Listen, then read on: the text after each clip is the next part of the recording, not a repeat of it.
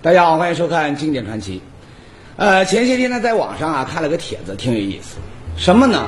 说的是几个被毁掉的汉语词汇啊。你比如说“小姐”这个词儿，过去呢把这年轻姑娘啊称作小姐，哎，挺时髦，也挺洋气。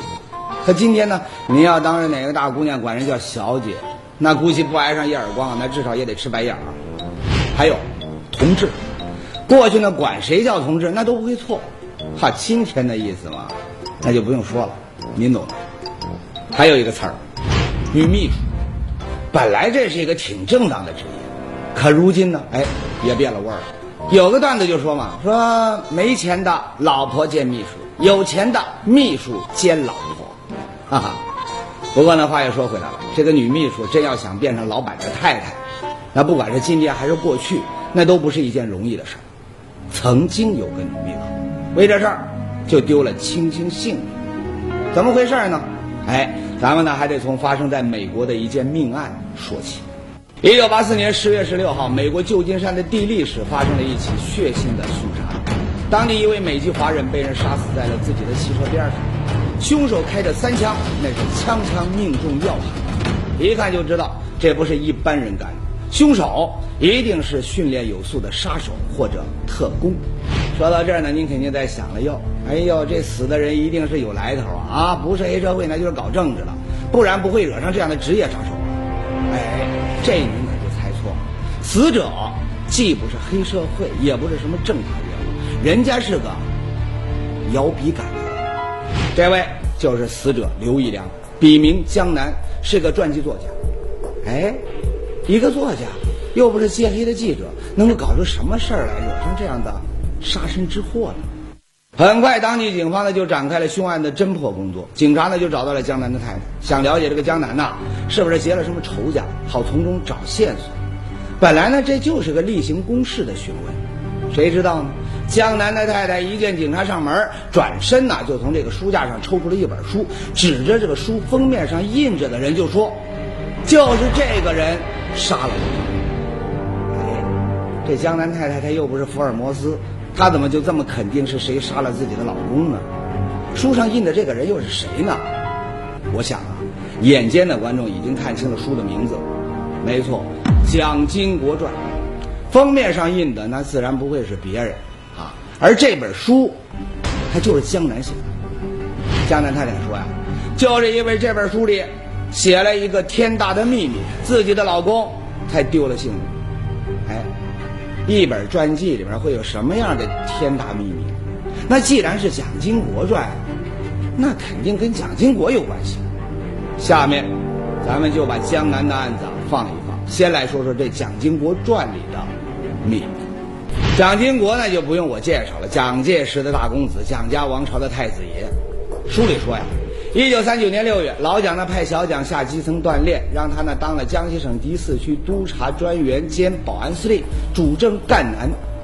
说起来呢，这小蒋虽然有一个中国最厉害的爹，可比起现在那些开宝马打老百姓的名爹来呀，人家那是既不炫富也不炫贵，很低调，一点也没有委员长公子的架子。蒋经国也扎了一个公认的一张一个夹克夹克衫。一条一条公认的一条来布裤子，好像，哎，一看呢，本来也，我说这个这个人本来在那阿拉进校门的辰光啊，去出来报道辰光，就阿拉校门口嘛，因为伊是个校员呢，早头起来的辰光呢，伊就拿了一张面盆，到祠堂里向要是大米，大米又又又去了，是吧？那么也伊有辰光就是扎了一件背心，那么长头要参加跑步了。在赣南呢，蒋专员不光是和群众打成一片，和自己的新任女秘书张亚若，那更是打成一片。本来呀，这领导同志配个女秘书，那也没啥稀奇。可时间一长呢，哎，这周围的人就发现了。平易近人的领导和自己的女秘书，哎呦，近的都有点不太正常。有一天早晨，蒋经国经过动委会的门口，停了一下，把头探了进来，两只眼睛晶晶发亮，落在张亚若身上。他刚上班，坐在门边的办公桌边，他一改爱说的“喂，老表”，而用“喂，我的好同志”。这么早，张亚若是个女的，听到一句“我的”，显得十分腼腆，把一个少女弄得涨红着脸，轻声地说：“你把我吓一跳，蒋专员。”哈哈，这情形，瞎子也看得出来，俩人有情况啊。那么，这位张亚若张秘书他是一个什么人呢？他怎么就和蒋太太走得这么近了呢？哎，京剧《沙家浜》里刁德一形容阿庆嫂的那句话，你放在张亚若身上，那是再合适不过。这个女人呐，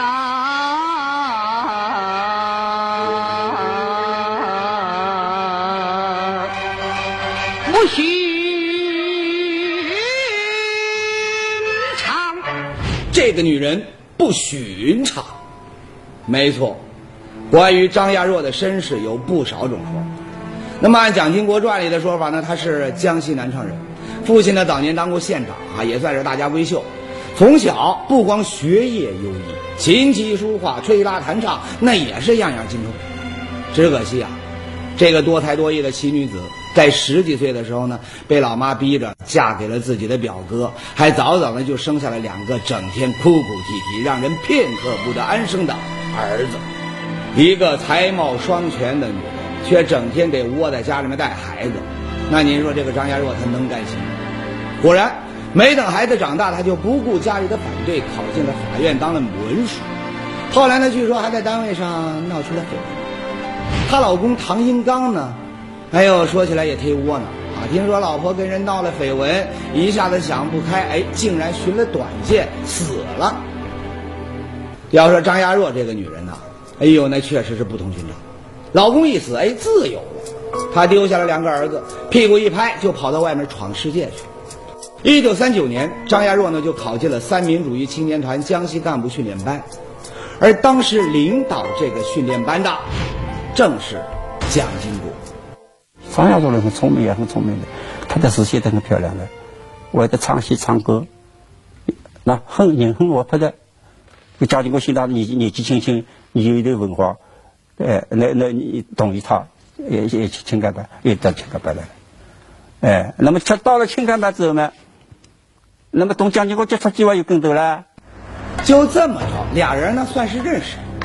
到了一九三九年的十二月，蒋经国呢因为这个生母毛福梅在日军的轰炸中遇难，整天是郁郁寡欢。而就在蒋专员打不起精神的时候，哎，这张亚若成了赣南保安司令部的秘书，又来到了蒋经国的身边。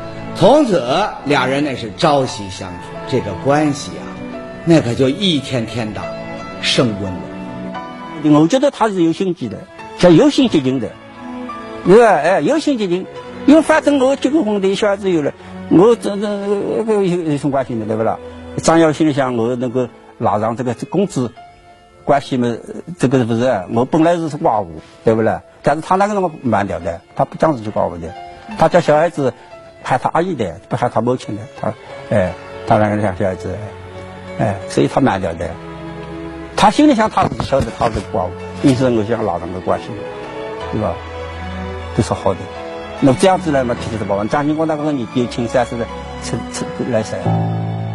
这位蒋述同学说的，那是不是当时张亚若心里的想法？说实话，今天呢，咱们谁也不敢肯定。不过呢，刚经历了丧母之痛的蒋经国，在那个时候和张亚若一起坠入情网，那却是不争的事实。情到深处，俩人那是卿卿我我。蒋经国甚至把母亲留下的遗物毛福梅他生前最喜爱的一床鸳鸯被面儿，都当定情物送给了张亚若。哎，那既然郎有情，妾有意，那就结婚吧。可惜啊，俩人的恋情一传开，哎，有人就跳了出来，这事儿绝对不行。上节说到，蒋经国在赣南和自己的女秘书张亚若日久生情，卿卿我我。很快呢，这事儿啊就传到了一个人的耳朵里，让这人呢是暴跳如雷。谁呢？不用说呀，当时在中国还有谁敢对蒋公子发脾气啊？那当然是他爹老蒋了。按说呢，儿子找了女朋友，这做爹的该高兴才是啊。那老蒋怎么还大发雷霆呢？哎，不为别的，因为这时的蒋经国呢，早就已经是有妇之夫了，还有儿有女呢。不少人应该知道，早在孙中山先生提出联俄联共的时候啊，国民革命军总司令蒋介石就把十五岁的蒋经国送到了苏联留学，还在那儿呢加入了共产党。一九二七年四月，蒋介石背叛革命，发动四一二反革命政变。那么，在苏联的蒋经国，虽然公开跳上讲台高呼打倒蒋介石，可还是受这个反共老爸的牵连，被苏联方面呢发落到了西伯利亚当了金矿工人。也就是在这个时候，落难的蒋公子遇到了白俄罗斯姑娘芬娜。这个芬娜的爹妈呀，原来是白俄贵族。那么十月革命以后呢，被苏联就关进了大牢。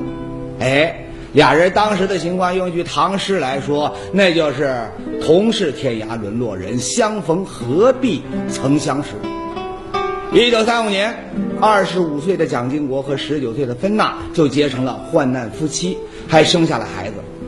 那么，直到一九三七年，蒋经国才带着金发碧眼的洋媳妇儿回到了中国，算是苦尽甘来。而蒋介石对这个外国媳妇呢，嗯，挺中意，还亲自给芬娜呢取了一个中国名字，叫蒋方良。哎，难怪老蒋要发脾气啊！你想啊，他之所以派小蒋到这个赣南的穷山沟里面去吃苦锻炼，那就是想让这个太子爷在外面他留个好名声，将来接自己的位子呢，大家也心服口服。可谁知道呢？啊，这小蒋他不争气啊！都有老婆有孩子了，还和自己的女秘书闹出这样的花花事儿，他对不起共过患难的杨太太，他就不说了。你说这要是让世人知道，感情这接班人他是个包二奶养小三儿的花花公子，那还得了啊？您说，老蒋他能不着急？当时那老蒋冲着小蒋那就是一通大骂呀！娘西皮，赶紧和你那个什么女秘书断了，把她弄走，不然。有你好看，按说呀，这老爹的话，那小蒋不敢不听。可小蒋接下来说的话呢，让老蒋这个一手遮天的主啊，都麻头了。怎么回事呢？哈哈，感情这时候啊，张亚若已经怀上了蒋经国的亲骨肉。你再怎么说，这也算是蒋家的血脉呀。哈哈，这事闹的呀，连老蒋都不知道该怎么办了。那么后来。外游了，外游了之后，蒋经国这个心里想，我就觉得哎，赣州不太平了，找找有这个地方，桂林条件比较好，那么就送到桂林去。到了桂林不久，张亚若呢就给蒋经国生下了一对双胞胎儿。消息一传到赣南，做爹的那是兴高采烈，可是做爷爷的蒋介石却还是不能接受凭空多出来的两个孙子。有曾经也报告过老蒋啊，报告过蒋介石了以后呢，另外一个名字就是后头呢叫叫张呀张小妮、张小慈了，是吧？啊，那么但是呢不好姓蒋，只好姓张。也是，啊，这没名没分的这个儿媳妇和孙子，你说传出去他不好听啊。按说呢，老蒋没点头同意让这个张亚若和两个儿子进蒋家门这时啊，你张亚若你该低调做人，把这事儿呢先藏着掖着才是。可没想到，给蒋经国生了两个儿子以后，张家若呢非但不低调，反而在这个桂林呢是招摇过市，频频亮相，处处以蒋家媳妇儿自居。张亚若就是一到桂林，他就打出牌子讲空话。你这个这，你你你这，你你张姓张的，你叫张公公嘛？好好，你一看一三把子就讲讲讲公公这来，呃，这个东西反击的。除了招摇，这时呢，张亚若还觉得啊，自己给蒋家生了两个儿子，说啥呢也该有个名分了。张亚若看到蒋经国在哭闹，蒋经国假如关关林一去，他就哭了闹，他就要要名分了，要地位了。不叫他怎么办呢？是吧？这就这样子一来，他的事体就麻烦了。没错，是麻烦了，而且这麻烦呢，大到都出人命了。怎么回事呢？一九四二年八月十四号的晚上，张亚若呢外出赴宴，啊，也不是吃坏了什么东西，回家以后啊，就开始上吐下泻，躺了一晚上，非但没好转，反而呢还更厉害。第二天一早，哎，就被人送进了医院。谁知这医院的大门啊，却成了鬼门关。张亚若一进去啊，就再也没能出来。那么按医院当时的说法，张亚若那是得了急性痢疾，而抗战时期药品匮乏，找不到治疗用的抗生素，结果呢不幸身亡。可知道张亚若身份的人，谁也不信这个说法。《蒋经国传》里面就说了，张亚若被送进医院之后，有个自称姓王的医师给他打了一针，然后张亚若就。当即昏倒，再没醒来。死的时候呢，手上是一片青黑。哎，所以呢，很多人都肯定张亚若的死里面有猫腻。哎，如果他真是被人害死的，那会是谁对他下的手？知道内情的人把怀疑的目光第一个就投向了老蒋。从蒋家的角度来说。他不会允许，也绝对不乐意这一段罗曼史啊，呃，公之于光天化日之下。在这个考虑下面，是吧？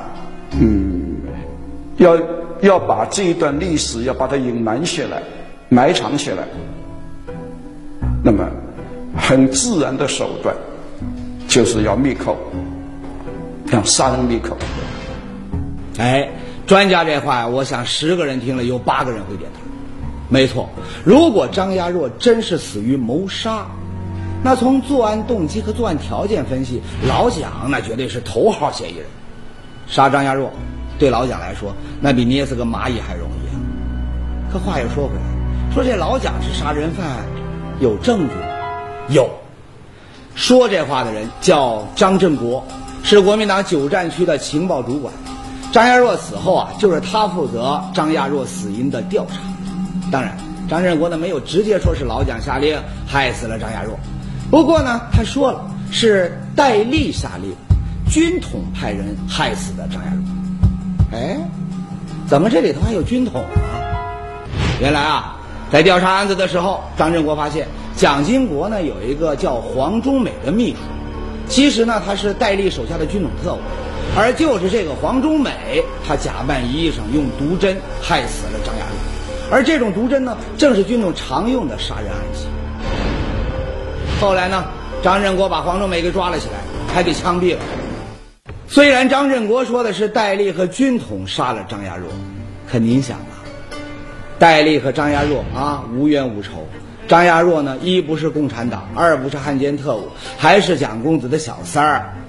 要没有老蒋的命令，他会下手吗？他敢下手吗？其实戴笠，我想他如果不请示蒋介石，没有蒋的允许，啊，或者是暗示要做这个决定，我想戴笠他也不敢做。嗯，看来啊，老蒋这个杀人元凶的罪过那是跑不掉了。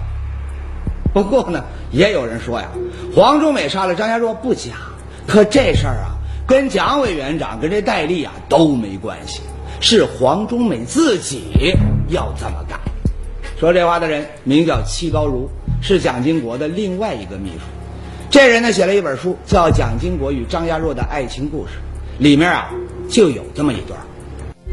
有一天。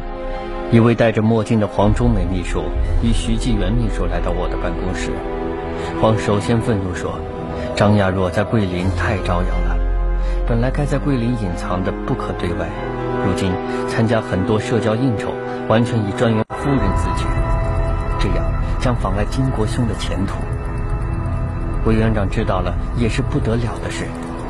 我为专员的政治前途着想，只有把他干掉。”徐秘书还说：“不要，金国兄和他总是夫妻一场，干掉了他，金国兄会很伤心难过的。”黄说：“金国兄的政治前途重于一条女人的命。”徐攸郑重地说：“你要三思而行。”黄衣斩钉截铁的口吻说：“我会负责。”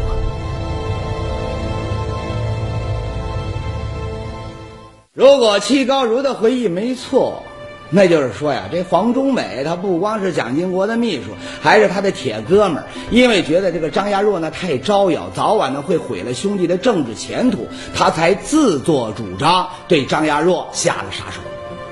那么，黄忠美真的就是那个给张亚若打毒针的假医生吗？哎，前面张振国就说了，黄忠美亲口承认是自己用毒针害死了张亚若。不光他，还有一个人呢，也一口咬定是蒋经国的手下护主心切，自作主张杀了张亚若。谁呢？说起来，这个人的这个话呀有分量，人家那是张亚若和蒋经国的亲儿子张孝言。几十年后呢，他终于是认祖归宗，成了蒋孝严。蒋孝严呢，在自己的回忆录《蒋家门外的孩子》这本书里是这么说的：一九四二年八月十四日晚，父亲身边的主谋指派在桂林的人员邀约张亚若外出用餐，期间趁其不备于菜中下药，使母亲呕吐腹泻，必须送院。翌日，见其前往桂林医院就诊。初步诊治虽无大碍，但强迫其住院治疗。于是当机立断，趁无任何亲人在旁，选由同伙的医师以注射特效药为由，用针筒对准血管注入致命药物，在极无挣扎情况下急告不治。后来进行的抢救，只是做给医院内不知情医生看的幌子，一项夺命任务于燕完成。嗯，这话和齐高如说的那是如出一辙，他只不过呢没有点黄忠美的名罢了。哎。几个最知道内情的人都把矛头指向了黄忠美，那么，真是这个黄忠美为了铁哥们蒋经国的政治前途，自作主张杀了张亚若吗？上节说到，几个最有力的当事人都把杀死张亚若凶手的矛头指向了蒋经国的秘书黄忠美，认为是他自作主张替小蒋除掉了这个可能危害到主子政治发展的女人，那么，这事儿就板上钉钉了。没呢，这里面的疑问还是不少。第一，调查张燕若死因的张振国说自己抓住了黄忠美，还把他给枪毙了。可事实上，黄忠美一直活到了上个世纪八十年代。退休前呢，他是上海杨思中学的教师。一般大家都觉得他是一个比较和善的一个老知识分子，那一般比较比较这个老老实实，啊，做事这么勤勤恳恳。第二，根据资料记载，张亚若死的时候呢，这黄忠美啊，他因为受到政敌排挤，正在浙江临安的老家休养，没有作案的时间。他反正给我讲过，就是说，他在在讲经过当秘书这段期间呢，在中美合作所这段期间呢，他没有任何血债的。可惜啊，一九八四年，黄忠美因为疾病折磨跳河自杀。而那个时候呢，蒋经国和张亚若的事儿呢，还没有几个人知道，所以黄忠美和张亚若的死到底有着怎样的关系？哎，死无对证，只能是一个解不开的历史谜团。除了老蒋，黄忠美，还有一个，也曾经被列在了杀人凶手的名单上，谁呢？说出来您绝对想不到，蒋经国。那么蒋经国是刚刚。这张政治舞台，他要前途的，是吧？他他地位还还还不高那个辰光，哎，这个要发展的，那把你准备搞这这个将将来就麻烦了。这个政治东西有辰光是拉手拉脚的，是吧？所谓呃呃得痛长通不如得痛，一下子把你架起来嘛是。当然，这个说法呢，也就是后人的猜测，啊，没什么证据。不过呢，古往今来，不要江山要美人的，你数来数去啊，就英国的爱德华八世一个。可为了江山抛弃美人的，哈哈，那可就多了去了。就连小蒋的爹老蒋，当年为了江山，不也无情的抛弃了辛辛苦苦追来的陈洁如吗？总之，张亚若死后不久，这段三年多的蒋张之恋。还有张亚若的死因，在国民党这边那就成了一个禁忌的话题。所有的当事人都闭口不再谈这事儿。